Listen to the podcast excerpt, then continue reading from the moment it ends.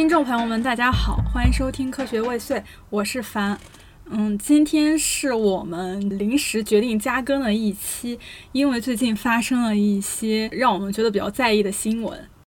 嗯，这两个新闻呢，分别是呃，心理咨询师李松蔚被指控性侵女患者，以及《新周刊》报道的学霸猫事件。第一个事情呢，是一位名叫东尼的网友，他在豆瓣发帖指控心理咨询师李松蔚于二零一四年到二零一八年对他进行了长期的性侵与精神虐待。然后他在二零二一年到二零二二年间有向中国心理咨询伦理协会以及当时他咨询的那个工作室投诉，但是投诉没有得到结果。嗯，这个事情我是九月二十三号晚上看到的豆瓣帖子，然后到九月二十四号晚上的时候，我看到了有一条转载这个豆瓣帖的微博，当时的转发是差不多应该是有过一两千左右。然后九月二十五号，李松蔚就回复了说这个指控是一种诽谤，然后他会采取一些措施处理之类的。曝光的还有一个，还有一篇二零二零年发布的疑似是这名就是关于东妮的网友的采访的公众号文章。目前这个豆瓣帖子还有那个微博的转载都已经被删掉了，但是那个公众号的文章还在。嗯，第二件事是九月二十五号，新周刊发布了一篇名为《加入灵修后，他们从裸辞到负债百万》的文章，讲的是那些。加入过学霸猫的身心灵社群的一些年轻人，尤其是年轻女性，他们的经历。这篇文章相对于前一个事件，它要更有热度一点，有很多，嗯，就无论是不是搞身心灵的，然后无论是不是关注身心灵这些事，就是微博的网友们都参与了讨论。因为这个事情怎么说呢？乍听起来还有点猎奇吧，因为我记得我们群里在八月初的时候也讨论过学霸猫，有有一个博主叫做神爱玩财，然后他发布了一篇播客，讲的是那个氪金邪教与自恋身心灵产业毒性大赏，就是他以一个参加过的呃社群的人的内部视角讲了一下学霸猫的身心灵社群是多么的有毒。我们看到这个事情，大家讨论了一下，没有想到再过一个月。就是这个事情又变成了一个新的热点。嗯，我们想要聊这个事情，也是因为就这两个是一一方面他们撞在一起了，然后让我们感觉到，呃，他们透露出的一种人借用语言和叙事的力量去进行一种有毒的操控的结果吧。我们也一直对这个话题也都挺感兴趣的，包括我们之前在导论里面也都说过，就是玄学里的命名权跟玄学里的语言的力量的问题。然后我们就借此机会想要来聊一聊，嗯，但是具体而言，我们针对前一个事件不会进行关于事件本身具体的评价，我们只是想说，就是因为目前心理学也很火嘛。嗯，我们想说，就是跟心理学以及跟玄学相关的，他们背后的一些共通的命名权的问题，以及语语言在其中扮演的力量。然后谈论学霸猫跟身心灵社群的时候，我们可能会针对一些具体的细节做出评价，因为关于这个事情，它目前网上可以查找到的资料还都相对来说要丰富一点吧。嗯，对，因为像李宗伟这个事件，就是最后还没有定性嘛。如果说他没有做这样的事情的话，确实也有这样的新闻，就是一些心理学医生，然后借助自己这样的一个医生的身份，或者说是通过自己的一个语言的力量，对他的患者进行一些精神的操控嘛，也确实是有这样的情况。然后包括学霸猫，他也是，嗯，通过一些玄学的语言，然后来运营他的整个社群，然后会有一些比较有毒的后果，因为我们。本台其实还是非常注重语言的力量的嘛。本台刚刚开始的时候，我们就说过，就是玄学是一种语言，它其实是提供了一种非常有力的解释的工具。所以，就是语言本身来说，它是非常有力量的，非常有操控力的。所以，今天想讨论一下这个问题，就是语言或者说是命名它背后的力量。其实，像我们之前几期，我们也谈到过很多次，呃，我们。对于一些语言，它先天被创作出来就感受到不舒适。比如说，我们上期聊过这期可能还没有放出来，但是我们上次聊过“服美役”这个词，然后再比如说我们十月份刚刚放出来的一期里面，我们讨论过一个词叫“正确的集体记忆”，就这个词的构造，这个语言本身就让我们感受到，嗯，神经被敏感挑动了那种感觉。其实，在我们过往的录的这期节目当中，我们还有很多这样光从词本身就代表了一些含义，或者说代表了一些命名的力量，非常 judgmental 的，或者说是怎么样的。你们对于就是网络上这些词，还能够举出一些哪些的例子吗？或者说是你们是能感受到其中语言的力量，不管这种力量是好还是坏的？但我觉得最近，嗯，我不太确定那个词它它是好的还是坏的，因为它本身就是一个专有名词。但确实让我感到印象非常之深刻的，并且它也跟心理学有关，就是那个王力宏跟那个他前妻叫什么来着？李静蕾。哎，对对对对对，就那个 gaslight 嘛，那个叫煤气灯效应。Gaslight 啥意思啊？我不知道。其实就是 PUA 的一个 英文版，PUA 的近义词。哎，这个词是怎么流通出来的呀？是李静蕾自己发的，因为他本身是有心理学背景的嘛。他分析了，就是王力宏对他做的这些事情，在心理学上可以被命名为是 gaslight。再加上当时一系列的高校就是男生性侵，然后就之类的事件也频发嘛。当时 gaslight 还有 PUA 这些词一下子就。火起来了，它的大众熟识度就非常之高了，然后大家也开始去审视自己身边以及自己在亲密关系中曾经受到过的一些这种精神指控。我不太好说这个是坏词还是好词，但我确实感觉，就大家很喜欢在微博上确诊这些词。就之前李李佳琦的事情，大家又确诊了一个叫 burnout 的词 啊。李佳琦为什么是 burnout？不是，那他说的是一种疲惫，就是你对于你的工作产生了一种很强的疲惫感，那其实就是你的精神状态出了一些问题哦。那还有那个，就是恋爱脑之后又有一些新的性缘脑这个词出现了。我感觉性缘脑说的是一种，你看问题首先想到的是以男女关系视角去看待问题。你很下意识的看见一件事情，在未知它全貌的情况下，你可能就很习惯性的去使用一些在男女关系中的那些东西去评判这件事情，就是一切以男女关系为出发点，是吗？好像有点能 get 到它跟恋爱脑的区别，但是我又有点不太明白。但是我感觉就这个词好像使用起来比恋爱脑更高级一点的感觉，听起来。我感觉就是网友热衷于微博确诊，就是因为他使用的这些词看起来都是有一些正当性的，就是这些词是非常规范且学术化的这种表达。然后我感觉就是还有一些寻求这种概念庇护的感觉。对，哎，你像我们上回说“服美役”也是嘛，就是说这个词可能一开始发明出来，它可能只是为了批评一些。一种社会现象嘛，但是最后就演化成了对于个人的一些就是羞辱什么之类的。这些词一定是看起来非常正当，或者说看起来可以让它处于一个你感觉较高地位的一个词一样。你说这个，我想起来，我觉得有一个坏词“美商”，我特别不喜欢这个词。哦，我想起来一个，就是我生活中感受到的一个，就是我那会儿疫情的时候，是我朋友跟我说的。因为当时大家都被关在家里面嘛，他说网上有很多愚昧的声音，但是我要学会向下兼容这些声音。向下兼容这个词使用的 令我震撼了。反正我觉得大家用这种词的时候，就会把自己端起来，那种腔调在这儿啊。对，腔调这个词很对，对对对。其实整体来说，我觉得大家是更偏好一些抽象的概念性的词汇的。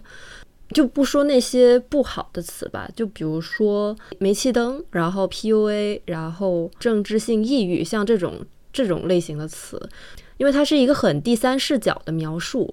然后它有一种渐离的这样一种功能吧，就是你在使用它描述自己和一些事情的时候，你是处在一个客观的、抽离的、呃不情绪化的这么一种状态，所以你使用这个词语的时候。你可能获得了一些你不用唤起和介入个人经验就可以获得的一些呃命名上的一种归属感和安全感。就我觉得它可能还有这样子的一个功能。对，因为就是你像 gaslight 这种词哦，它确实有帮助一些女性朋友去厘清自己曾经在亲密关系中就是模糊感受到，但是又不能明确表达以及明确辨认出的一些精神操控的方面。你如果从好词或者坏词的这种层面来讲，我觉得它是一个中立的。对，我觉得它还是更多的有一种解释自己亲身经历的这么一种功能。所以，那你那你们觉得 MBTI 算是确诊吗？就是它本身没有什么问题，但是使用的膨胀使它产生了一些问题。我现在发现了，现在的综艺啊，它开始增加了这个 MBTI 环节，就是这些人可能不认识的时候，第一集就开始开始问，就是大家的 MBTI 是什么？每个人的那个姓名下面还放了一个他的那个 MBTI，我觉得这个还蛮好笑的，而且这是一个非常新的在综艺里出现的这么一种东西。这个东西它在韩语不是很流行吗？他们甚至出了那种。就是 MBTI 类似的综艺，就专门的综艺，以及那种小短剧之类的。你们生活中有没有那种感受到语言力量的地方？就这个问题，我不知道你们有没有感觉。反正关于这个事情，我印象最深的是内卷。就“内卷”这个词，已它已经彻底的突破圈层，在整整个中国社会流通。就是爸爸妈妈那里，他们在聊小孩子培养以及现在的教育的问题时候，他们也都非常，他们也会使用这个词，对，非常之自然的使用“内卷”这个词。卷已经成为可以解释非常多我们目前在生活中面临到的一些困境的一个词语了。它不是被项标那个引进，并且。把它在社交圈层里面流通了吗？嗯，也没有去查，但我印象中是当时应该是澎湃做了一个项标的采访，然后项标说就是内卷是现在中国社会很大的一个就是一个问题吧，然后项标也成为了现在就是简中社会网上一个非常可以提供答案的人类学家，虽然他本身不并不只在提供答案吧，但是我感觉大家就是有事必想问项标的。项彪是谁啊？项彪是一个是牛津大学的人类学家，然后现在应该也是在哪一个高校有教职吧？应该是这样子的。呃，学术巨型 KOL，你可以这么理解。很多 quote 最终都会回到项彪老师那里，而且他不是之前有一本也很出名的著作嘛，就是把自己作为方法。哦，这个我听说过，这个我听说过。我看过他的书，然后他的那个呃田野调查，那个写的是蛮好，讲的是中国城城中村的。那个研究的，不过你别说，像无论是内卷或者说是 PUA 这个词，虽然总体来说我的观点是反对语言的创造、随意创造和语言膨胀，但我感觉这两个词基本上就是使用到至今，正面影响是远远高于负面的。包括 MBTI 也是给大家一种认同跟分类的方便性的。我们刚刚也说了非常多的一些词语嘛。无论它是在就学术体系，还是在就是社交媒体的语言环境里面被创造的，还是被二次创造的，它们的流通以及它们在我们生活中以及对于我们的思想以及价值价值观所产生的一些影响，我们可以把它归结为是一种命名权的力量。就本台应该之前有在导论那期提到过，命名权某种程度上就是一种神权。我们接下来可以来具体聊一聊，就是我们为什么会觉得命名权是一种神权的问题。我现在就是要说一下那个特别巧的事儿，就是那个李松蔚的事儿。刚刚那个《再见爱人三》不是播出嘛？李松蔚就针对一个事件发表了他自己的看法。他说：“为什么就是我们现代语言中只有怨妇、怨恨的女性，大概是这个意思，只有怨妇没有怨夫？”他表达了一个观点，就是语言及权利。他是这么说的，就是说很多事情即使它存在，但是只要没有那个语言，你就对它视而不见。所以，我们设计的这个语言就等于设计了谁可以被指责，谁可以被要求。当时我是截了这个图到群里面，我还觉得这个人说的挺对的。然后过了两个礼拜，就出现了他那个 那个事件，真的令我震撼。这句话说的，就是我现在依然觉得是正确的。语言被设计出来，然后它其实本身就带有一些倾向性，带有那种高下分别性。对，而且只有在创造出来之后，它才能有机会流通。你如果都没有被创造出来，首先，它就不可以被看见了，再加上它又没有任何的传播度，所以它一直会是一个隐形的状态。对我记得有一个非常有名的说法，我也有印象，就上野千鹤子说的。有一个记者问他，就是你为什么要写作女性主义，或者说是你觉得女性主义到底有什么用？他就是说，他写作女性主义就是在提供一种反抗的语言。如果说女性受到伤害，或者说是遭受不公的时候，女性主义的语言可以是成为女性反抗的语言。这个主义只有它在被创造出来的时候，它才能够被别人知到，被别人知到之后，才它才可以使用这个语言去进行反抗。嗯，对。所以服美役就是在这个层面上，为什么是个坏词？就是因为这个词的天然有一种划分敌人，然后引起战争的这么一个呃词语上的意象吧。并且我觉得把美和和义这个词联系起来，就是有一种非常强烈的主观恶意的。当你就是试图命名的时候，你就是在试图定义嘛。就刚刚说，就语言包括命名权，它都是一种神权嘛。这种东西本身就很神圣，就是它告诉你这件事情存在，其实就像你兜售了它的一种，就是创造这个词本身的那种偏好和情绪。然后你定义完之后，其实你也是创造这个词语的人，同时也拥有了解释这个词语的权利。然后我我觉得解释权也是一个。和神权可以挂钩的东西，因为你想，就是在宗教里，比如说他们的经书和教义，他们那些东西都是用来解释整一个世界观，就是这个世界到底是怎么形成的。你最终都是能在那些经书之中找到答案的嘛？所以我觉得它也是一个给你提供这个世界的解释的这样一个工具。但我觉得有一点不太一样的是，你要看这个词语是怎么被创造以及为什么被创造的。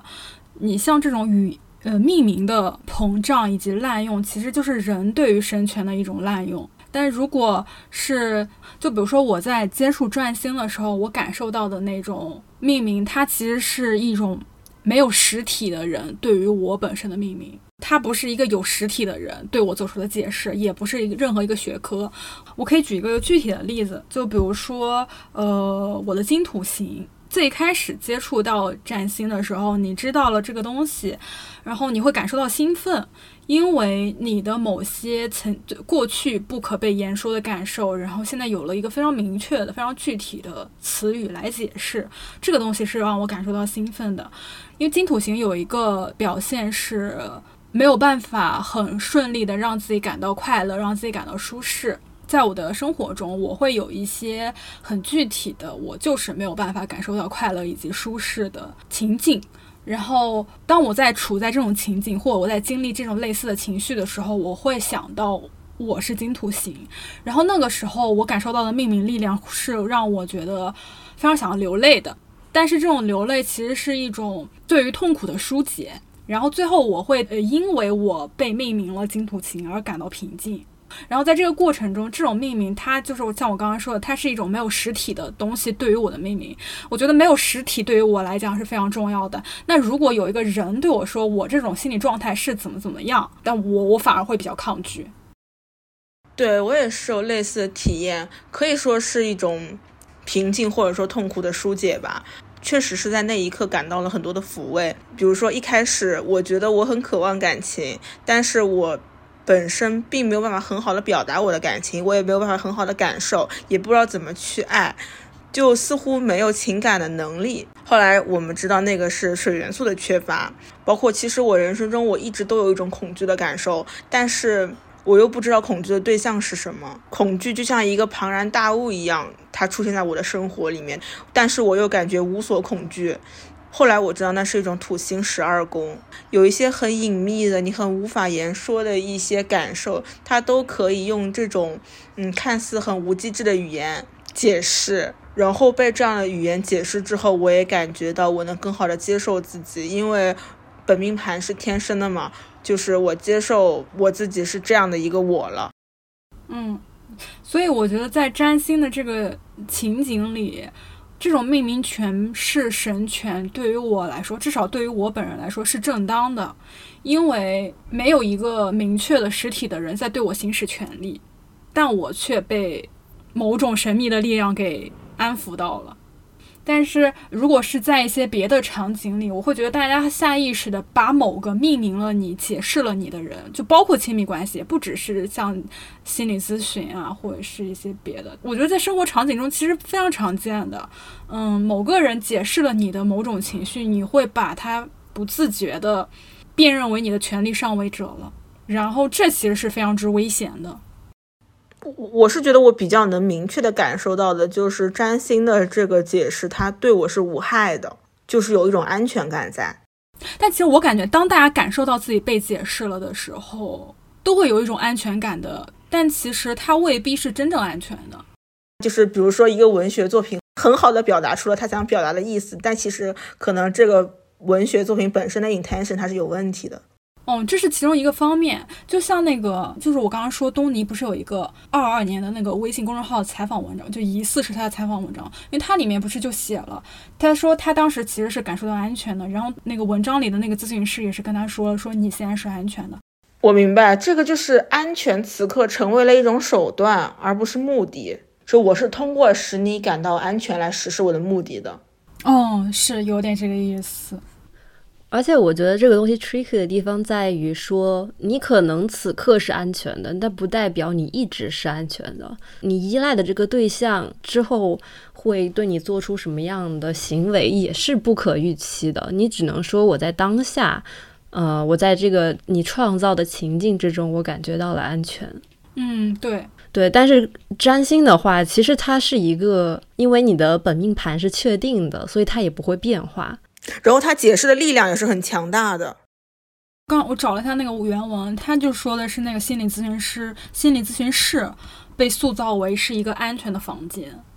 哎，你看那种，其实有很多小黄文都是在心理咨询室里发生的。你其实你可以通过这一点，我没看过，我没看过这种小黄文。就是我感觉有很多文学作品都喜欢表达在心理咨询室里面发生的二三事。好地摊文学，因为确实人在那个时候，你你是赤裸的，或者说是你被迫呈现出一种赤裸，那种赤裸感觉是可以发生一些意识的地方。嗯，不知道，反正我也感觉到疲惫，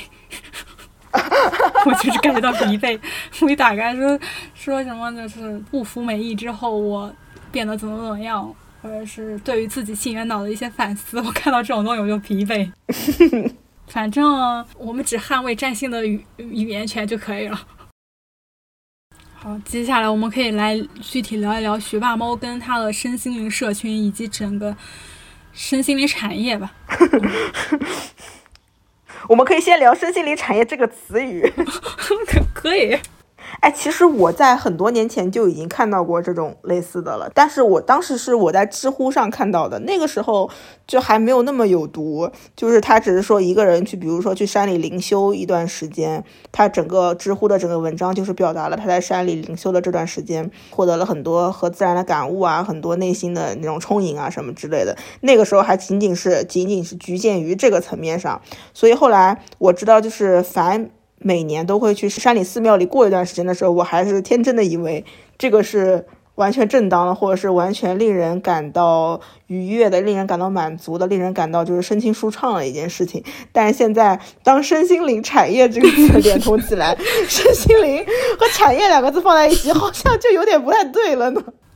嗯，因为本身这就不是一个新事。我在群里发那个报道，他是二零一二年的嘛？二零一二年那个《羊城晚报》他也报道过一篇叫做《癫狂的灵修》的这个事情，就是也是有人。打着灵修以及培训这种旗号吧，开培训班，然后开课程，进行一些身心灵话语上的一些宣传，然后实际上其实是在疯狂的圈钱。这个东西更早的，就像那个气功，我感觉也是类似的，因为气功它也是在修某种心法，修某种术嘛。嗯，灵修其实也是在修你自己的你你的灵性。但是《新周刊》那个，我不知道大家看了没？就我记得当时早还说《新周刊》这个写的非常之克制。因为他就没有使用任何负面的定性，没有去，比如邪教是吗？对，这个是不是邪教？这个是不是诈骗？然后我看了一下二零一二年的报道，那个报道就是直接说这个东西就是搞邪教的。哎，但是你发现没有？我现在突然，你看男的搞邪教和女的搞邪教，男的搞邪教最后都发展成要和他搞双修，搞双修来获得灵性。女的搞邪教就是要给女的花钱。对对对，我觉得也是。现在身心灵已经进化到现在这个时候，就是它的一些叙事已经。和旧的已经不太一样了。就比如说身心灵产业的话，其实我觉得像什么瑜伽呀、正念啊、冥想啊、打坐啊、禅修这些都可以算作是所谓的身心灵行业吧。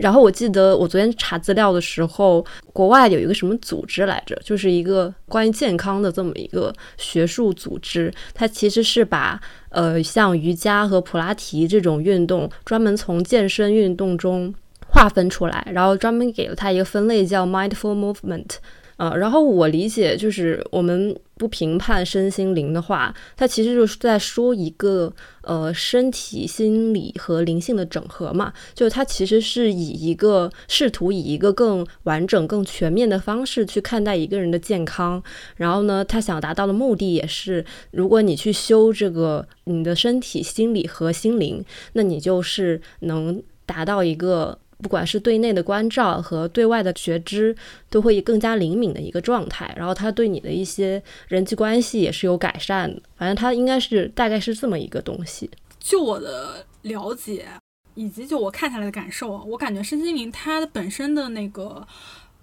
嗯，思想基础还是西方心理学，而不是神秘学。其实西方要，我觉得是要成熟很多的。国外有个词叫 well-being 嘛，小早英美国有这个词吗？有的，有的。就是它几乎，比如说每一个大学，它都会占一个单独的版面，就是关照如何关注你的 well-being，就是你 being well 嘛，就你很好的身体上的和心理上都 well，就是健康。但是比健康就是更上一点，就是好 being well，well-being 这个词。但是其实你在比较成熟的，就是一个教育系统里面，它让学生或者说是让嗯里面的人去。改变他的 well-being，它里面提供的方式依然非常克制，基本上只会有比如说锻炼啊、瑜伽呀，还有冥想啊，就这些方式，不会再向你介绍任何其他方式了。因为我感觉这种东西一旦越往某一个方向发展，它就会很容易过线，而且这种东西大部分是以公益的形式。就 well-being，它它的目的只是为了健康嘛？我我有查到一个一个一个数据。根据一个全球心理健康数字疗法价值趋势报告，二零一六到二零二零年的数据，这个数据指的是二零二零年全球数字心理健康领域发生了四十四起融资案件，累计融资九点零七亿美元，同比增加百分之五十二。它有，我感觉啊，有一个九零年代、千禧年以及一零年代都有一些呃类似的事情发生，但是到现在它又卷土重来。我感觉跟疫情之后，大家确实经历了 burn out，非常强烈的精神危机，整个社会都在。都在疲惫，然后都在崩溃，而且还而且可能还有一个原因是别的领域的钱也都差不多被赚完了。我感觉瑜伽是一个非常就是它的产业的例子吧。然后二零二零年开始有一个叫 Lululemon 的牌子，它就很火，是特别的火。我还有好几条。所以你穿上之后有什么特别明显的感觉吗？反正我对 Lululemon 的感受就是，就我没穿过，因为我的瑜伽裤都是我淘宝五十块钱买的，我感觉没啥区别。是啊，瑜伽裤这我亲测没有什么区别。然后反正我接触到它，就感觉它是一个很明显的被符号化的东西，就是一些呃身心健康，然后健康的生活方式、平静的心灵追求之类的这种话语，就是非常紧密的绑绑定在一起的。我还曾经去比斯特排过队呢，但是你要说它是身心灵产业，我我就还觉得有一点合适的。你也为身心灵产业付过费呢。嗯，然后我看那个报道的时候，其实相关的还有一些，就是那个叫睡眠产业，跟睡眠产业相关的，就还有比如说助眠的一些药物，然后床垫哦，ASMR，床上用品，哎哎，对，ASMR 应该也算是吧。可见现代人的心灵已经孱弱到了什么样的地步？对，就是 在各个层面上都需要人给他做一些麻麻杀鸡。对，我是感觉前几年是没有这几年大家这么重视床品的，就因为大家睡眠质量都比较堪忧，是吗？啊，对，嗯，就包括我们之前有说的，就是你在网上看到很多人，他他这两年就是开始无意识的。就不管是主动的还是被动的也好，就开始烧香呀，然后买一些宗教用品呀之类的，也是的，就是就是大家有一种我已经没有办法努力了，那我就在玄学上努努力的这种感觉吧。哦，给你们讲很好玩的故事，就我有个同事，他买了一个。就是赛博木木鱼还是什么？它是一个键盘，就是一个小小的一个键盘的按钮，那个键帽对吧？然后那是个木鱼，哎对，按然后你就在敲键盘的时候就等于积功德哦。有一次他要做的那个干的那个活是有一点缺德的，呃，他就一边干一边在疯狂的按。这个既是虚拟的又是实体的功德，这不就是心灵赎罪券吗？啊，对，心灵赎罪券，哎，你说的非常对，原来心灵赎罪券在二十一世纪就是赛博功德建帽。对的呀。那身心灵产业就这个词，它到底奇怪在哪里？因为身心灵是非常个体层面的事情，但产业其实是一个非常结构层面的事情。或者说有行业，那就有标准化的东西，但是身心灵它不是一个标准化的产品。哦，对。然后它的这个标准也没有人来制定它。对对对，对的对的对的，这其实是一个非常可以设置陷阱的地方了。你是否健康其实是一个主观的，就是这个是否对身心灵健康，呃，是否对我的身心灵产生了比较有益的影响，这个是我可以主观判断的。但这个产业本身是否有毒、是否有害，并没有一个权威的来设定它这个标准。然后，因为它有一个，我觉得它非常高明的一点啊，就是你先进入到那个社群里面，然后你可以白嫖到一些钱。他们不是有一个互相打钱，然后随机打钱的那个社群文化？对。然后等到你在这个社群里面，就是因为你白嫖的这些事情，然后你对这个社群产生了一些非常奇异的兴奋以及认同与连接的时候，你就开始变得像他们一样，然后就这种东西就被传染了，你就反正就加入这个游戏了。然后你就会开始去进行一些超出自己能力范围之外的支支出了，然后就就慢慢的不断的负债，不断的负债。那不就跟那个杀猪盘一样吗？一开始先让你赚一点儿，然后后来就让你不断的往里投钱。在学霸猫的话术里面，你这个东西叫那个金钱的能量流动到你这里了，然后你就会更容易接受它后面这个玩法。是你在玩这个游戏的时候，他还不断的在你耳边吹风，就是用他那个零极限清理法的那套叙事去告诉你，他那个零极限清理法就是说你的那个你的很多痛苦其实是就是你的一些记忆，当你把这些记忆全部清除的时候，你就不会再感受到痛苦了，然后你整个人就是是流动的了，钱就从你这流到他那里，然后你就算是负债，也只是一种金钱的流动形式，对，对。我感觉好多人认识学霸猫，应该是从得意忘形认识的。对，就包括我也是通过得意忘形认识学霸猫的。但是当时我对他的一个总体的感觉就是，呃，虽然有点虚吧，但我觉得他他可能本身是一个比较自洽的人。同时，嗯，你想，对于得意忘形主播这种如此自恋的人来说。就是这个自恋是个客观评价，他在某一些时间节点，你可以听出来他在和学霸猫对谈的时候，他对学霸猫是有滤镜的，就他有那个崇拜感，所以就是学霸猫这套东西是相当具有诱惑性及迷惑性的。哦，我想起来了，你们当时是不是还发过这个链接？在一两年前有，他有上过得意忘形的节目，然后并且他有在一个叫晚风说的那个节目里面，他也上过两两三期吧，就做过那个播客。我突然想起来，你们好像是分享给我看过的，但是我那记忆太久远了。我想起来，我当时看完的时候，我也觉得那个很有迷惑性，很有吸引力，觉得有点崇拜那个人。嗯，对，因为在那个对谈语境里面，你能感受到跟学霸猫对谈的那些人都很相当之尊敬他，然后奉他为心灵导师。嗯，对的，有一种老师和学生的这种关系，也感觉就是这些人的能量是低于学霸猫之下的，就他那个能量学说是。得到了一些验证，对我当时的观感也是一个跟早一样，就是觉得他这个人至少他本身是自洽的，并且他好像有让一些信服他的人感受到一些就是心灵上的作用吧。我当时的一个感受是这个，还有另外一个感受是，我也不知道我怎么形成的，我就感觉他好像是在赚有钱人的钱，那我就觉得，嗯，那也还行吧。那是有道德的。对，那也至少是有道德的吧？他只赚有钱人的钱。但后来看到那个那个陈爱玩财的文章的时候，发现他不是只赚有钱人的钱，他甚至赚很多负债人的钱。然后他不管你有有没有钱吧，就你只要来了，你就这样。我感觉这两篇最近的这个这个内容啊，都是给人一种很强烈的，他就是用了一些身心灵的故事，其实本质上就是在做社群运营。对，而且他这个社群是相当之封闭的。如果这这个社群的人他没有和外界有一个正常的连接的话，我觉得真的是就是很容易陷在这里边。因为学霸猫这个人，首先他也是风格非常强烈嘛，他也有一种全能自恋的这种感觉。那我觉得这个东西的正面在于，就像他提出一些口号，比如说呃不评判。然后什么爱的扩张，然后什么向宇宙下订单，感觉还挺对的。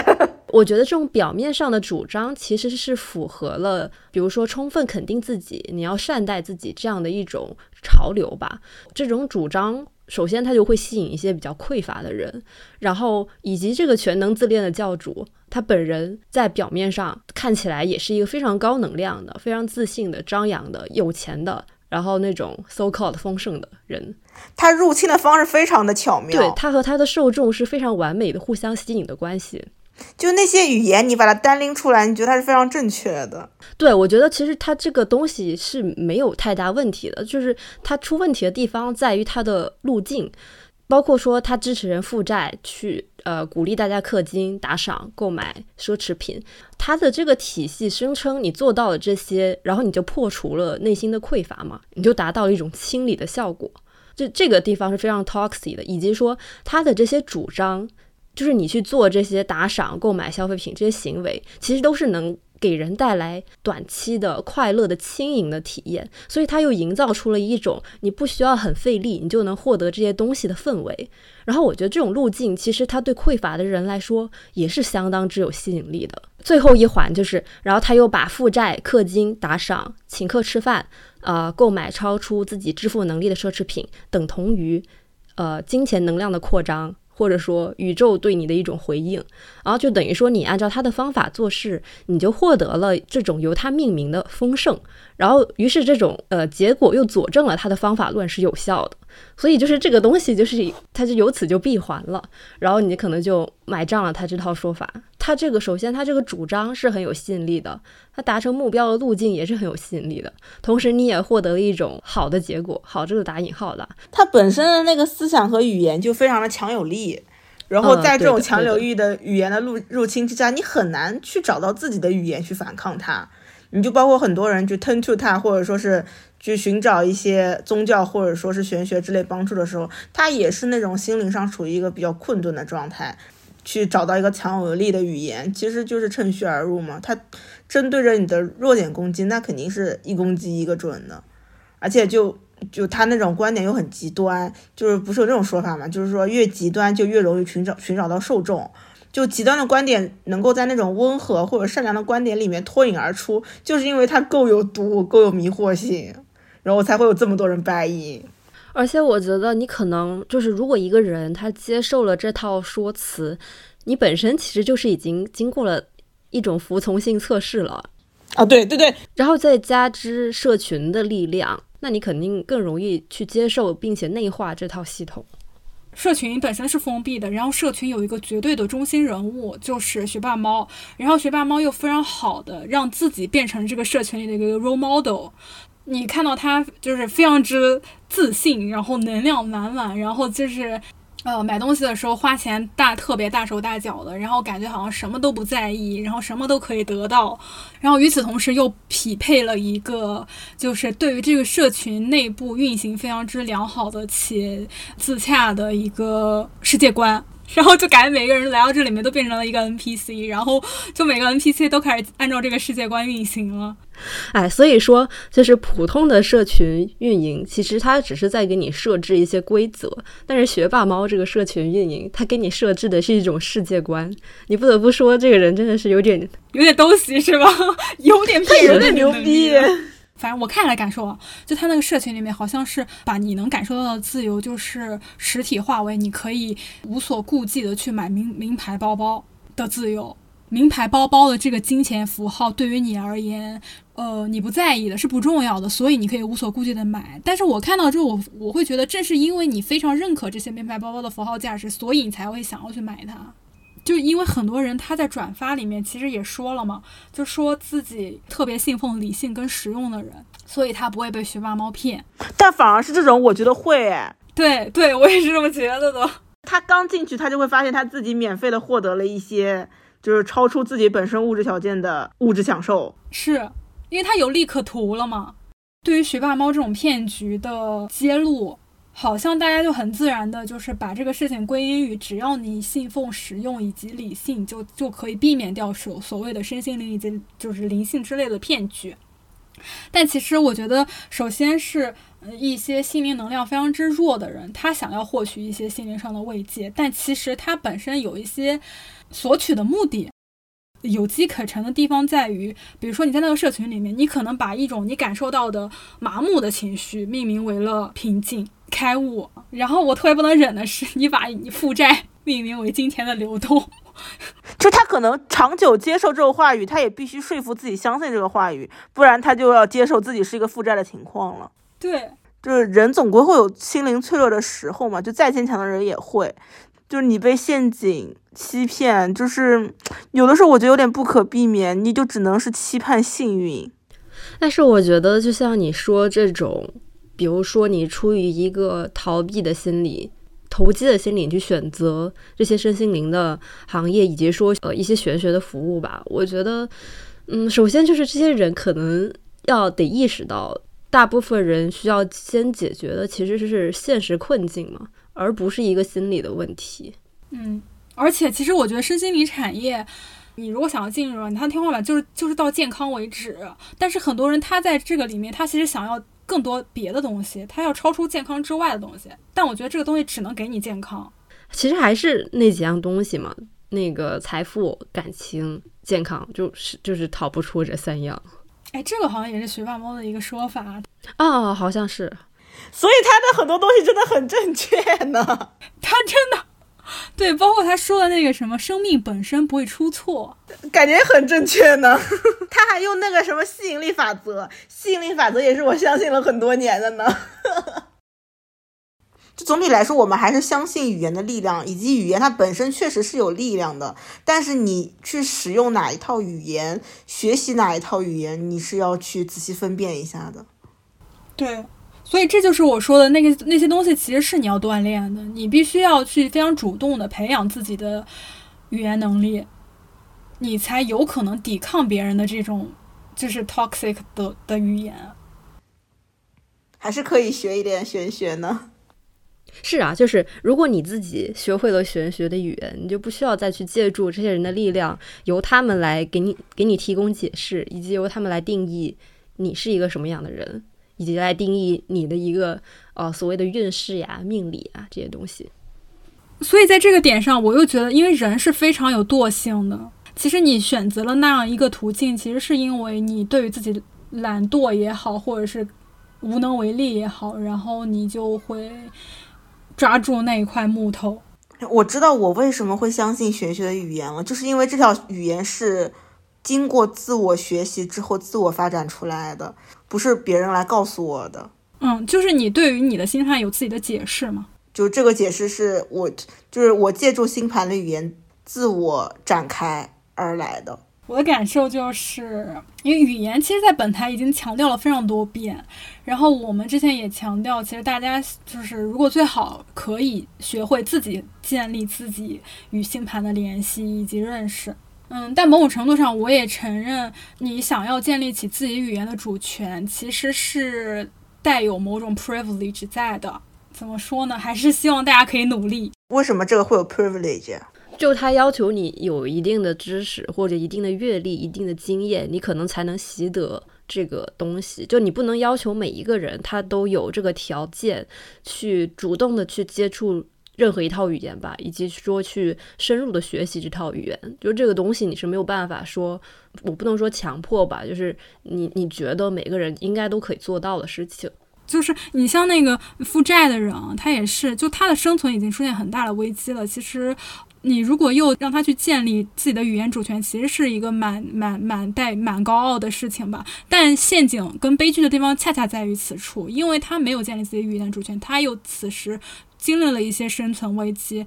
又导致了他被骗。我感觉这就是非常之悲剧的地方吧。哎，不过确实，就不管是语言或者不是语言吧，就寻找到自己的主权，本来就是一个。非常多过程和经历的一个事情，就它本身就不是一件容易的事情，也本身就需要努力去达成。对对，嗯，那么我们今天就到这里结束吧。